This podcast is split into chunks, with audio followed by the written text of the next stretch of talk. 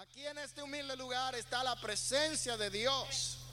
Si no estuviera la presencia de Dios, usted no pudiera sentir nada. Amén.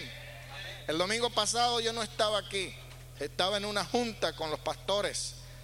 Pero supe que hubo una tremenda fiesta espiritual. Es que no necesitaba estar el pastor para que el Señor estuviera aquí. Amén. Aleluya, su nombre. La presencia de Dios se movió en este lugar de una manera tan extraordinaria que cuando yo llegué a eso de las ocho y media, nueve de la noche, salieron rostros sonrientes, alegres, resplandecientes de la gloria de Dios, contentos de haber sentido la presencia del Espíritu de Dios. Aleluya. Y eso es algo que el mundo no puede experimentar. Hay muchos que sufren ataques histéricos cuando están en un concierto de Julio Iglesias o de José Luis Rodríguez o de cualquier conjunto de rock. Se desmayan ante la presencia de aquel su ídolo o su grupo favorito. Pero aquí hay hijos de Dios, hijas de Dios, que saben sentir la presencia, no de un ídolo, pero del Dios de la gloria del Rey de Reyes, del Señor de Señores.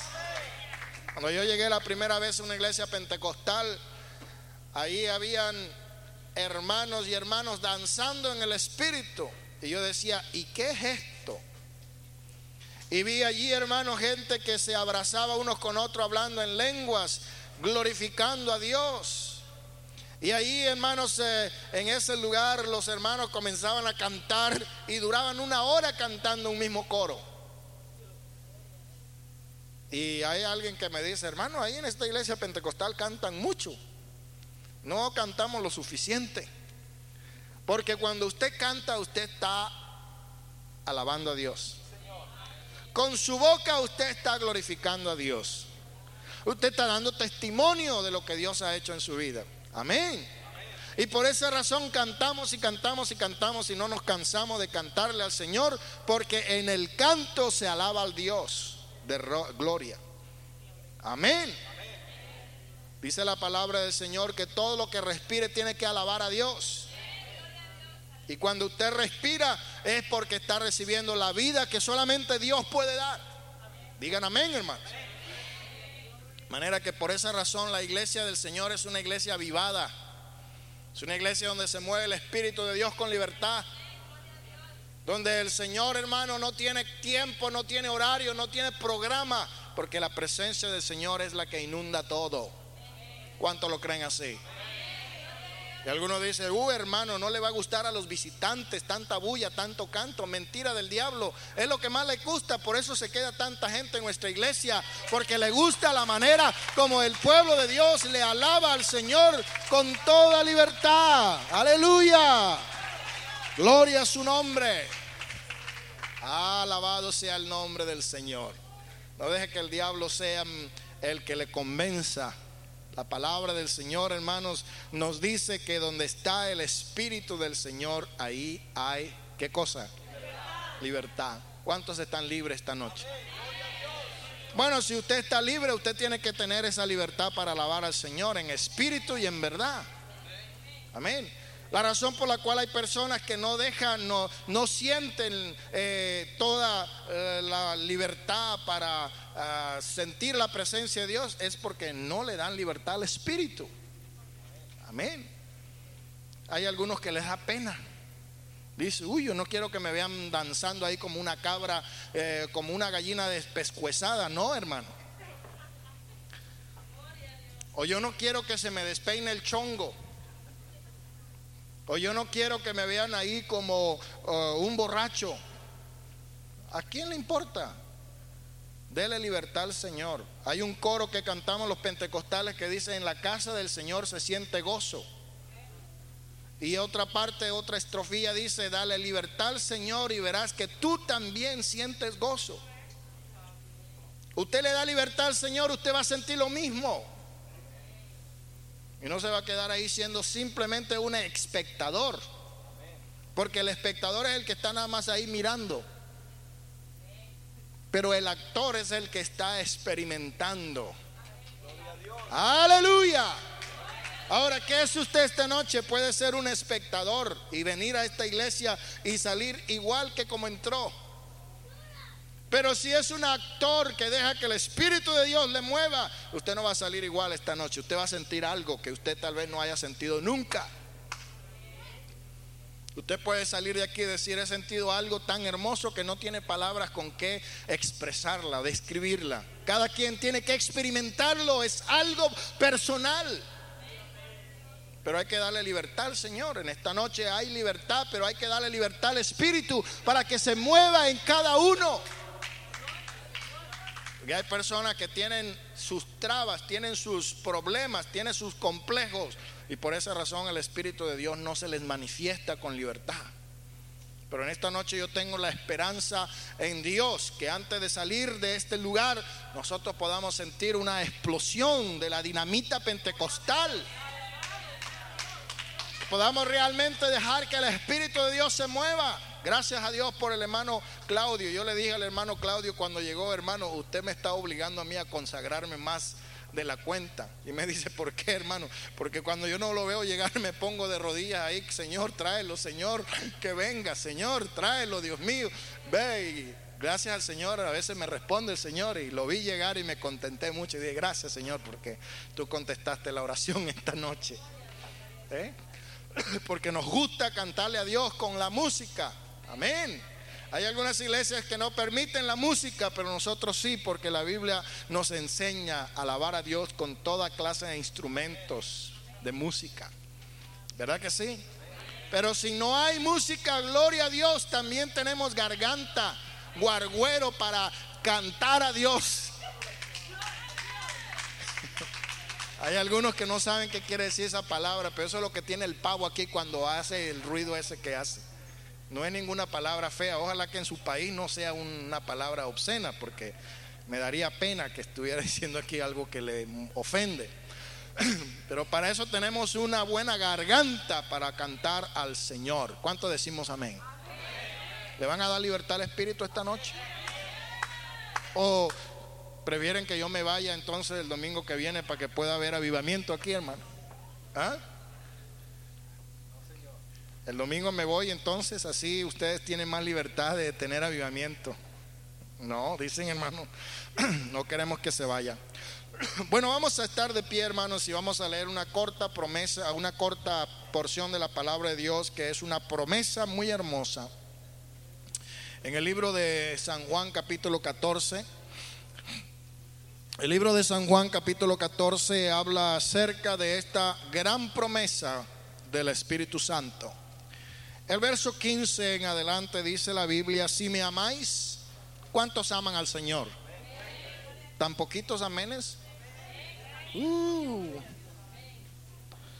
Si me amáis, guardad mis mandamientos. Y yo rogaré al Padre y os dará otro consolador para que esté con vosotros para siempre el Espíritu de verdad, el cual el mundo no puede recibir porque no le ve ni le conoce, pero vosotros le conocéis porque mora con vosotros y estará en vosotros. Verso 18 dice, no os dejaré huérfanos, vendré a vosotros.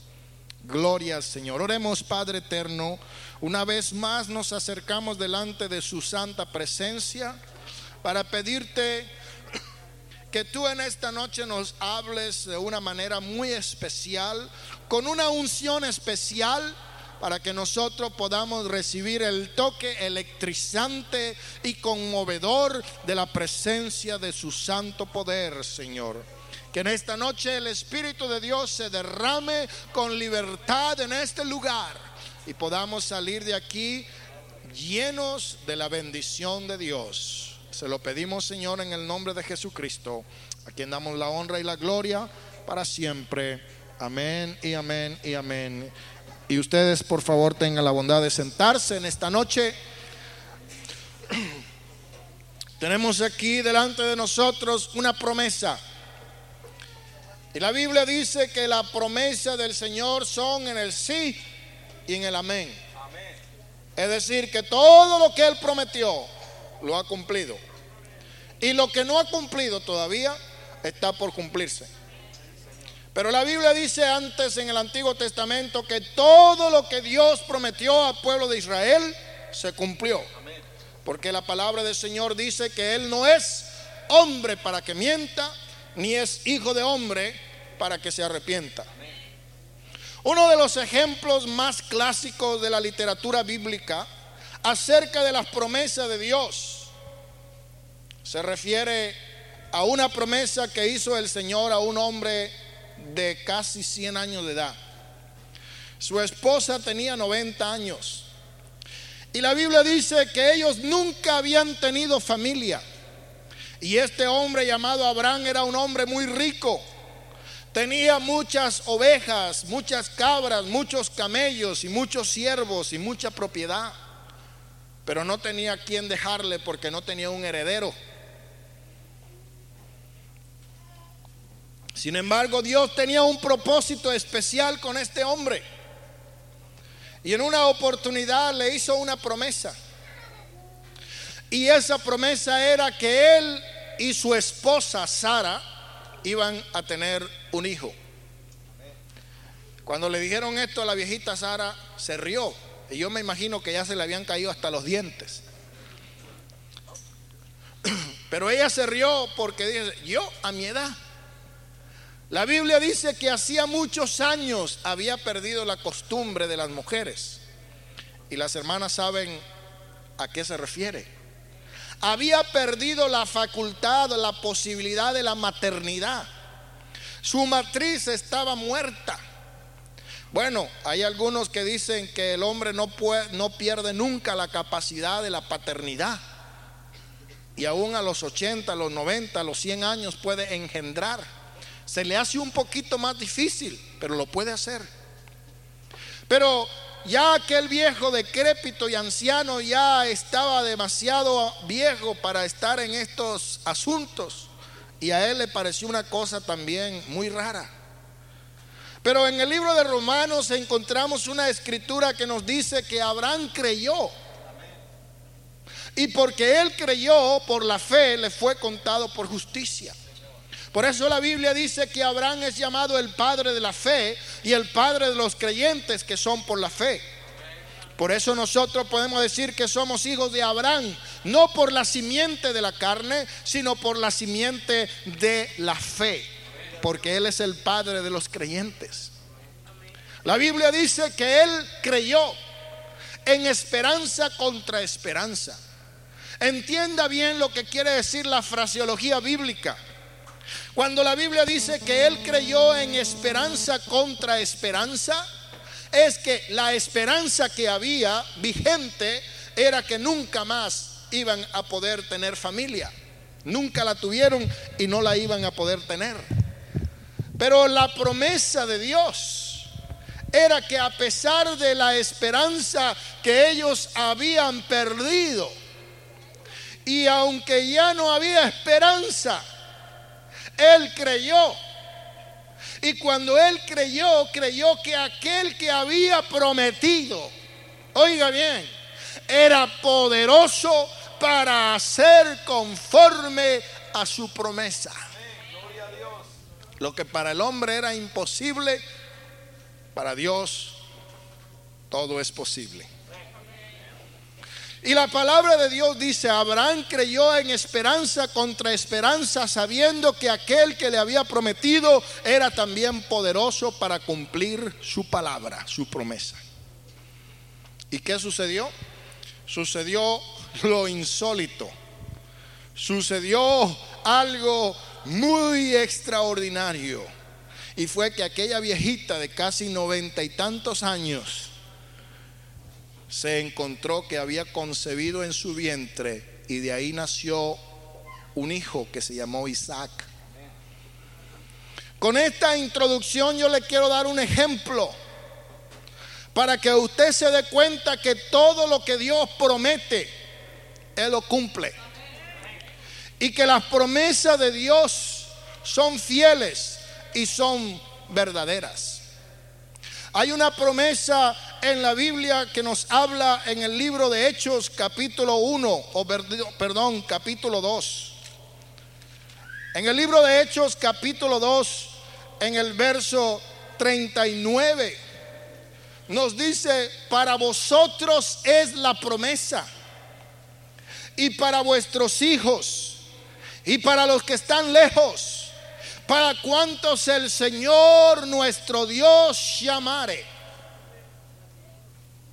¿Sabe usted una cosa? Dios le está llamando. Él vino a buscar y a salvar lo que se había perdido. Usted y yo sin Cristo estamos como ovejas perdidas, como ovejas sin pastor. Pero Jesucristo vino a buscar lo que estaba extraviado, lo que se había descarriado. La promesa es para vosotros, para vuestros hijos, para los que estén lejos, para cuantos el Señor nuestro Dios llamare. Lo que quiero decir es, la promesa es para todos.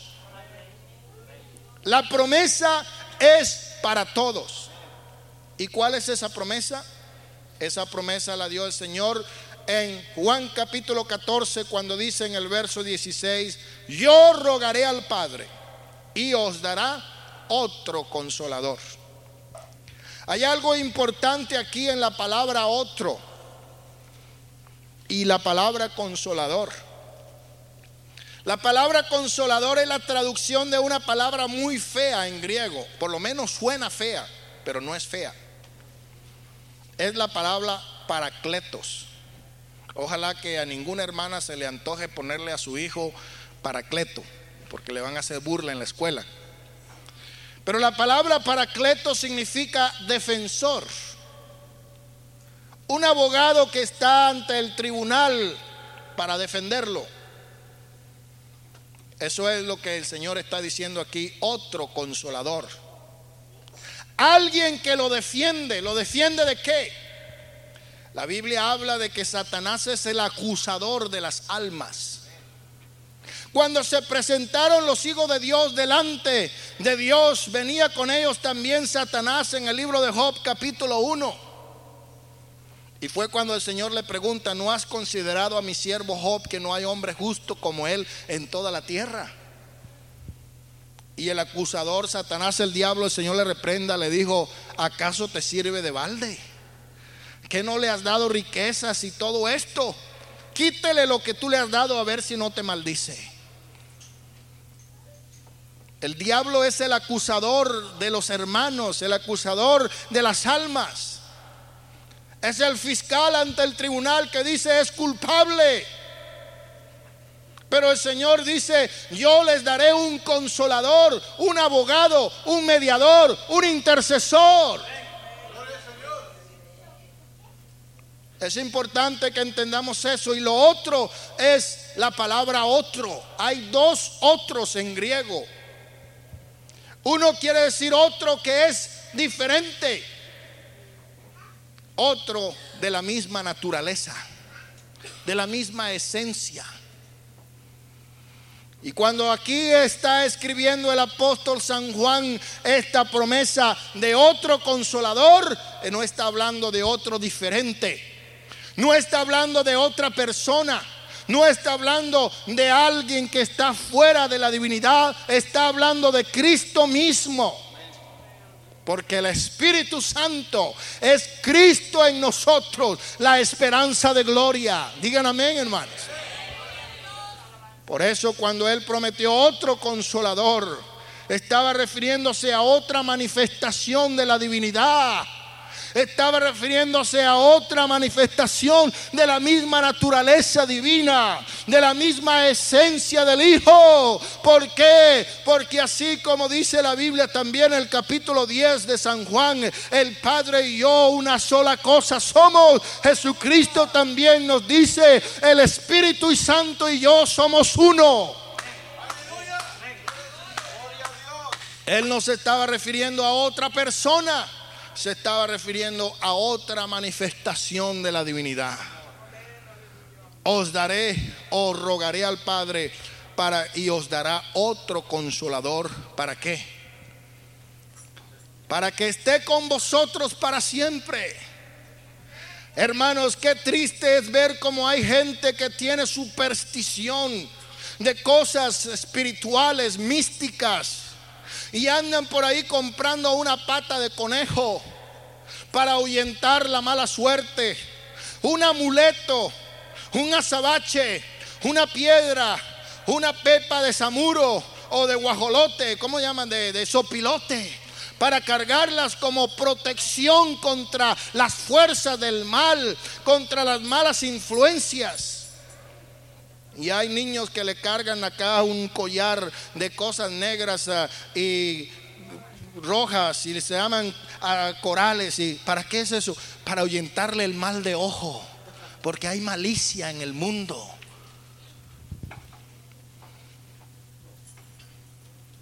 Y por ahí andan muchos creyendo de que la fulana, eh, ¿cómo se llama eso? Eh, la pulsera balance ahuyenta los malos espíritus y trae buena suerte. Y hay algunos que la cargan para qué? Oh, para que me dé buena suerte. Para ahuyentar las influencias del diablo. Yo no me la quito, dicen algunos, ni para bañarme. Duermo con ella. ¿De qué le sirve? De nada. Eso es simplemente superstición basado en la ignorancia.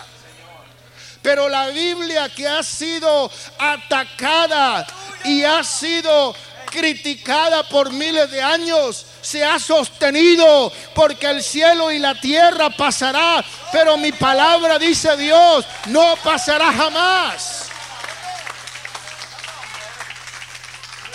Y en lugar de una pata de conejo, o en lugar de una pulsera balance, o en lugar de una piedra negra de azabache, es mejor que usted tenga la promesa de Dios, el Espíritu Santo, para que lo defienda en contra de las influencias de la maldad y del pecado y del diablo. Y dice la Biblia, para que esté con vosotros para siempre. Para siempre. Aleluya. Para siempre para siempre. Para siempre. La promesa de Dios no es para un rato. La promesa de Dios no es como las indulgencias que vendían los sacerdotes en el tiempo de la construcción de la catedral de San Pedro en Roma que vendían indulgencias, quiere decir el derecho a pecar sin ser condenado. Sonaba el dinero en la bolsa de los recolectores y ya la persona estaba totalmente absuelto de culpa por seis meses o tres meses, de acuerdo con lo que pudiera pagar. Pero no, la promesa de Dios es para siempre. Para siempre. Es decir, usted puede adquirir esa promesa para siempre. Oiga, pastor, ¿y cuánto me cuesta? ¿Sabe lo que dijo una vez el apóstol Pedro? Tu dinero perezca contigo porque has creído que el don de Dios se compra con dinero. No hay cantidad de dinero suficiente para que usted compre esto que Dios le está prometiendo gratuitamente. Él dice, venid a mí de comprar sin precio, sin dinero. Usted no necesita absolutamente nada porque no tendría con qué pagarlo. Una de las personas más pobres son los pintores y los artistas. La mayoría de artistas se han hecho famosos después que están muertos. Pero yo conocí un pintor que regalaba sus cuadros. Y le preguntaban, ¿y por qué tú no los vendes? Y él contestaba, porque no hay nadie que pueda pagar lo que yo creo que uno de mis cuadros vale.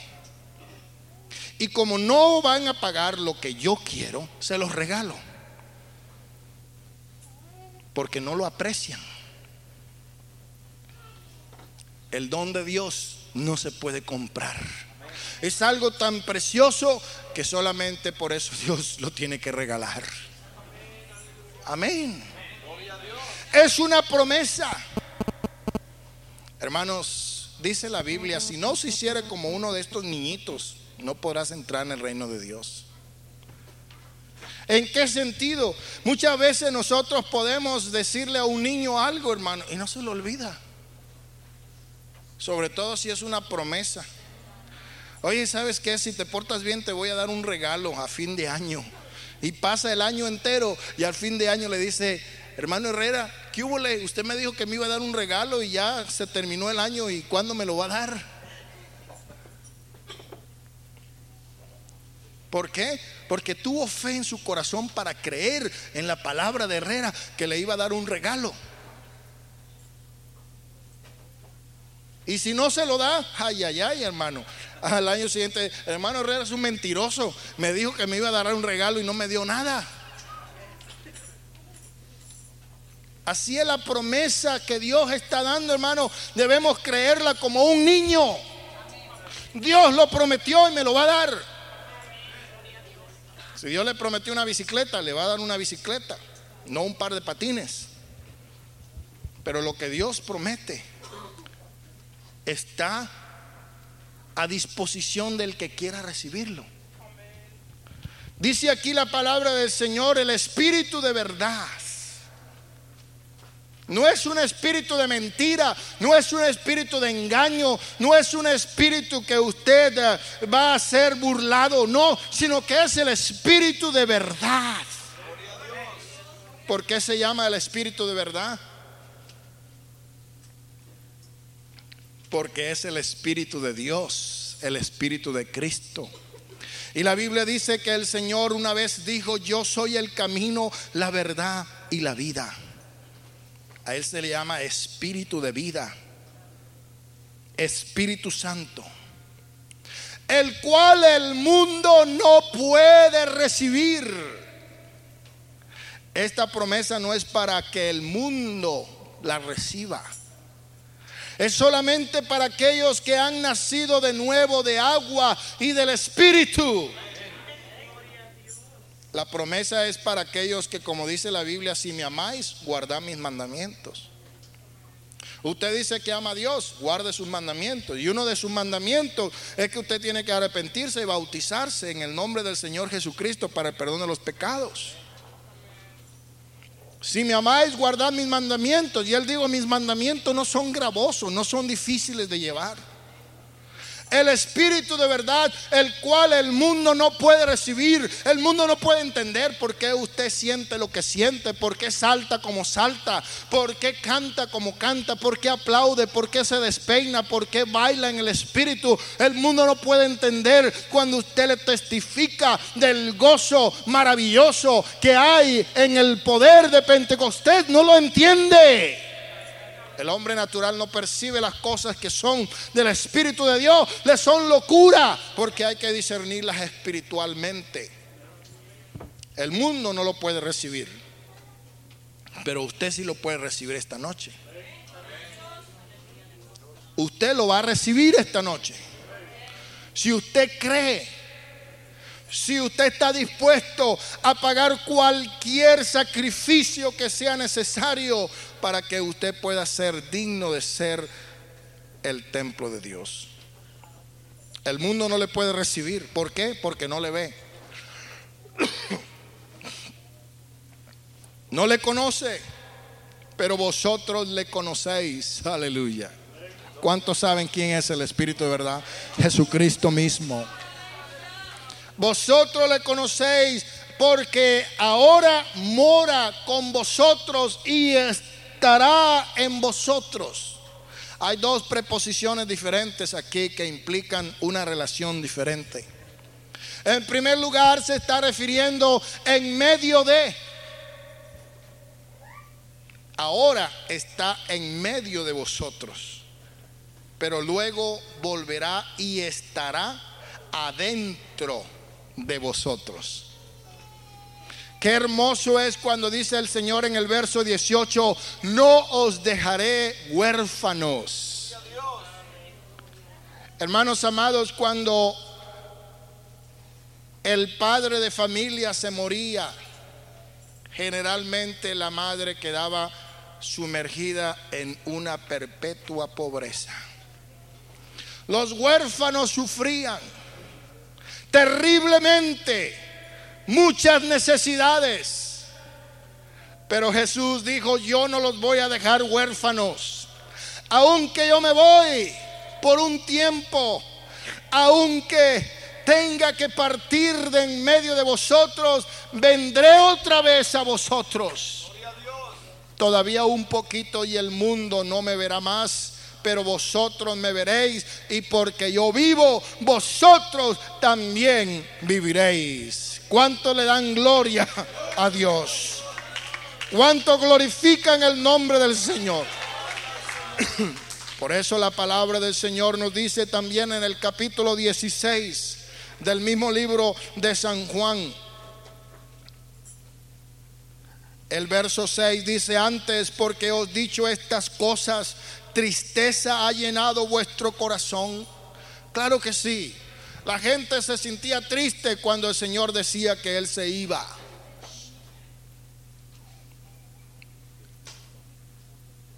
¿A dónde vas? El verso 7 dice, pero yo os digo la verdad. Os conviene que yo me vaya porque si no me fuera el consolador no vendrá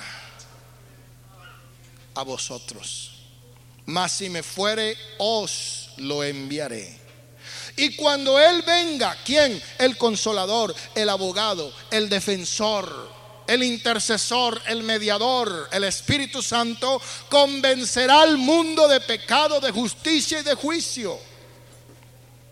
De justicia por cuanto voy al Padre y no me veréis más, y de juicio por cuanto el príncipe de este mundo ha sido juzgado. Y el 9 me salté, dice, de pecado por cuanto no creen en mí. Pero el verso 13 dice, pero cuando venga el Espíritu de verdad, Él os guiará toda verdad, porque no hablará por su propia cuenta, sino que hablará todo lo que oyere y os hará saber las cosas que habrán de venir. Gloria al nombre del Señor Jesús. Mire lo que dice aquí el Evangelio según San Lucas, el verso 44 vamos a leer, donde Él dice, estas son las palabras que os hablé estando aún con vosotros, que era necesario que se cumpliese todo lo que está escrito de mí en la ley de Moisés, en los profetas y en los salmos. Entonces les abrió el entendimiento. ¿Por qué? Porque la gente no podía comprender las escrituras, no podía comprender lo que él estaba hablando. Hoy día nosotros estamos privilegiados porque podemos comprender las cosas, porque ya el Señor las explicó. Pero aquí dice que ellos no podían comprender. Pero el Señor les abrió el entendimiento para que entendiesen las escrituras y les dijo, así está escrito, así fue necesario que Cristo padeciese y resucitase de los muertos al tercer día. Y que se predicase en su nombre, ¿qué cosa? El arrepentimiento y qué más? Y el perdón de pecados. ¿Dónde? ¿Solamente entre los judíos? No, en todas las naciones, comenzando desde Jerusalén. ¿Y qué más dice? Y vosotros sois testigos de estas cosas. El verso 49, quiero que ponga atención. Dice, aquí yo enviaré la promesa de quién? De mi Padre sobre vosotros. Pero que quedaos donde? En la ciudad de Jerusalén. ¿Hasta cuándo? Hasta que seáis investidos de qué? De poder, de poder, de poder de dónde? De lo alto, de poder de lo alto.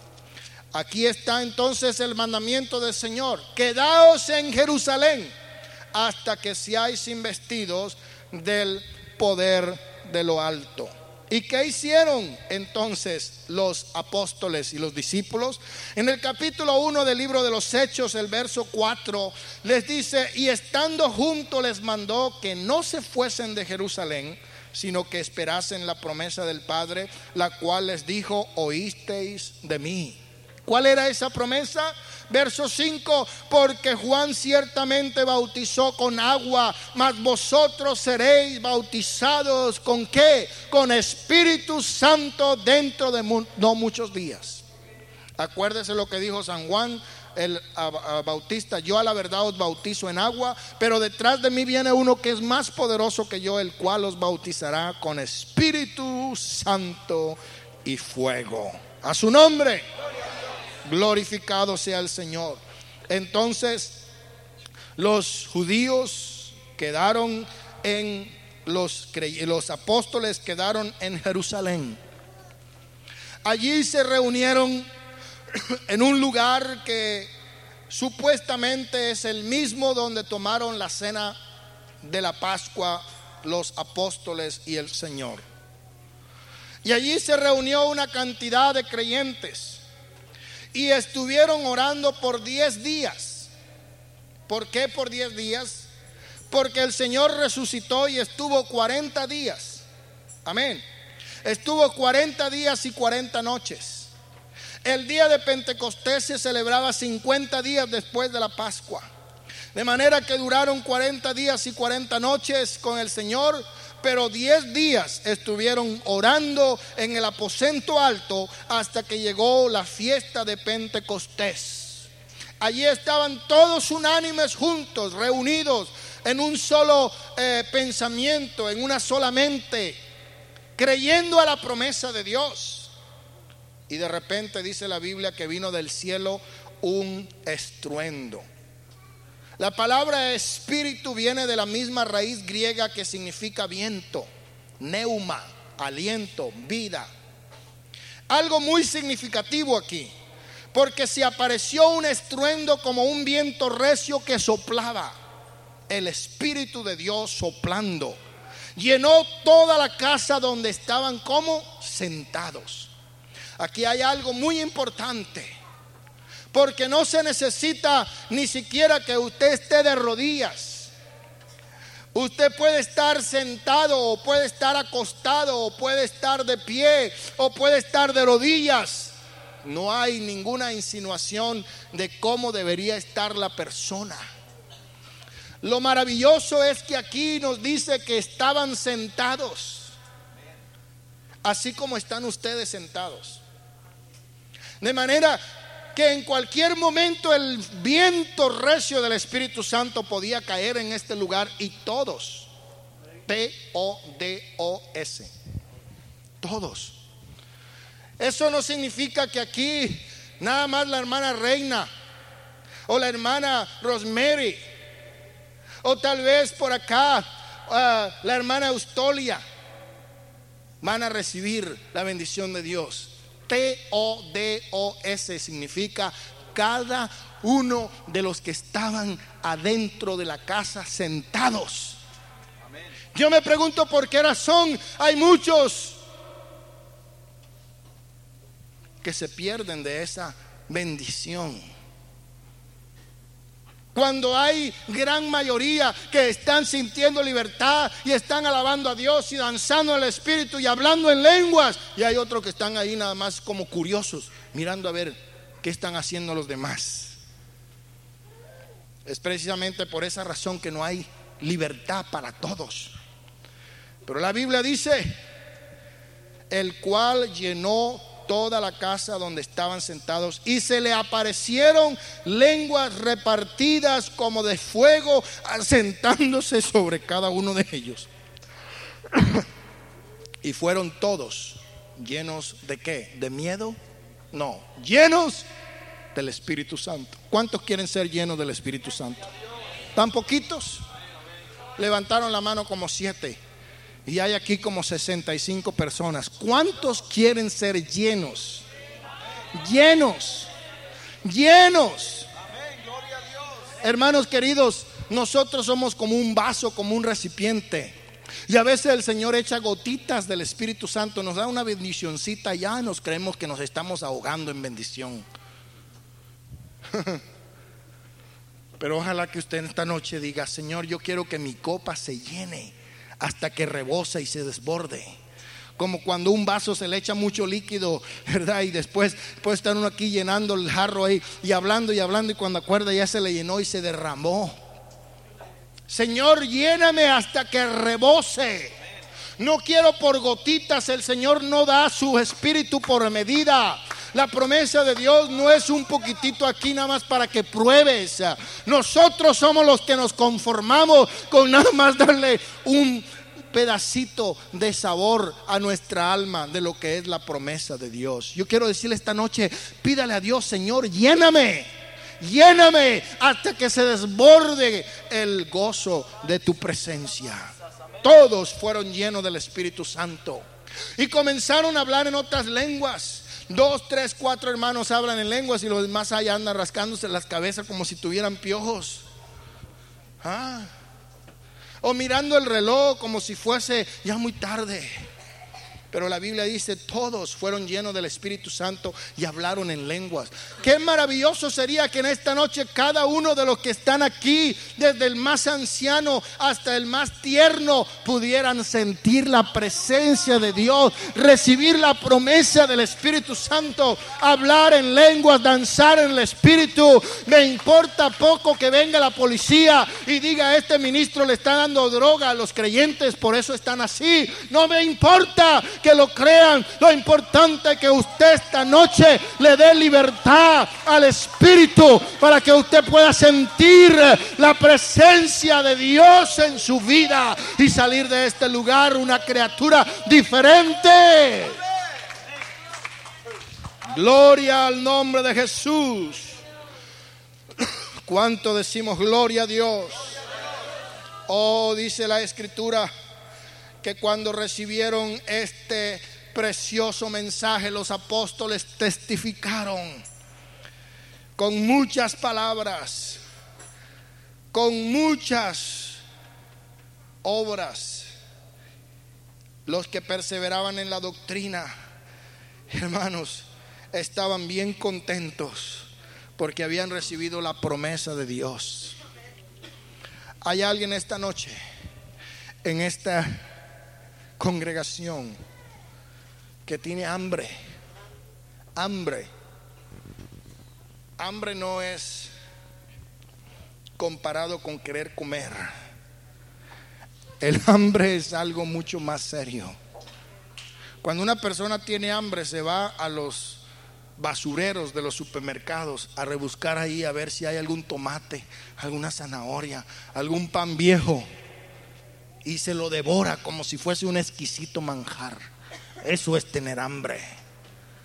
Quisiera saber si en esta noche hay alguien que tiene hambre de Dios para venir a devorar, para venir a comer lo que se le está ofreciendo. De manera que usted pueda salir bendecido, que usted pueda salir lleno del gozo de Dios que usted pueda salir realmente sintiendo la presencia de Dios adentro de su vida. ¿Habrá alguien que lo quiera hacer? Yo le voy a rogar que incline su rostro y cierre sus ojos. Y en esta noche este altar se abre para cualquier persona que sienta la necesidad de Dios. Diga, Señor, yo sé que tus palabras son fieles y verdaderas y yo sé que tu promesa es para mí. El Señor te está extendiendo un cheque esta noche para que lo vengas a cambiar en el banco de Dios. Ese cheque no es por un millón de dólares, pero ese cheque dice es la promesa del Espíritu Santo. Así como usted se presenta ante el cajero del banco para entregarle el cheque y esperar recibir la cantidad, asimismo en esta noche el cajero de Dios está aquí en este lugar para ser efectivo esa promesa. Usted que necesita recibir más de la presencia de Dios, este lugar está abierto. Ahora mismo, yo creo que todos deberían de estar aquí. Si somos sinceros, delante de Dios no hay ninguno que pueda estar totalmente satisfecho y decir, Señor, ya lo tengo todo. Ahora es el momento cuando debemos de buscar más y más la presencia de Dios en esta noche venga confiado y confiada que va a recibir, va a recibir conforme a su fe. Si usted no tiene fe, no recibe nada. Si tiene mucha fe, recibe mucho. Solamente la fe es el único ingrediente capaz de mover en esta noche el corazón de Dios para darle a cada uno según su promesa, de acuerdo con su fe. Dios nos ayude en esta hora para que todo...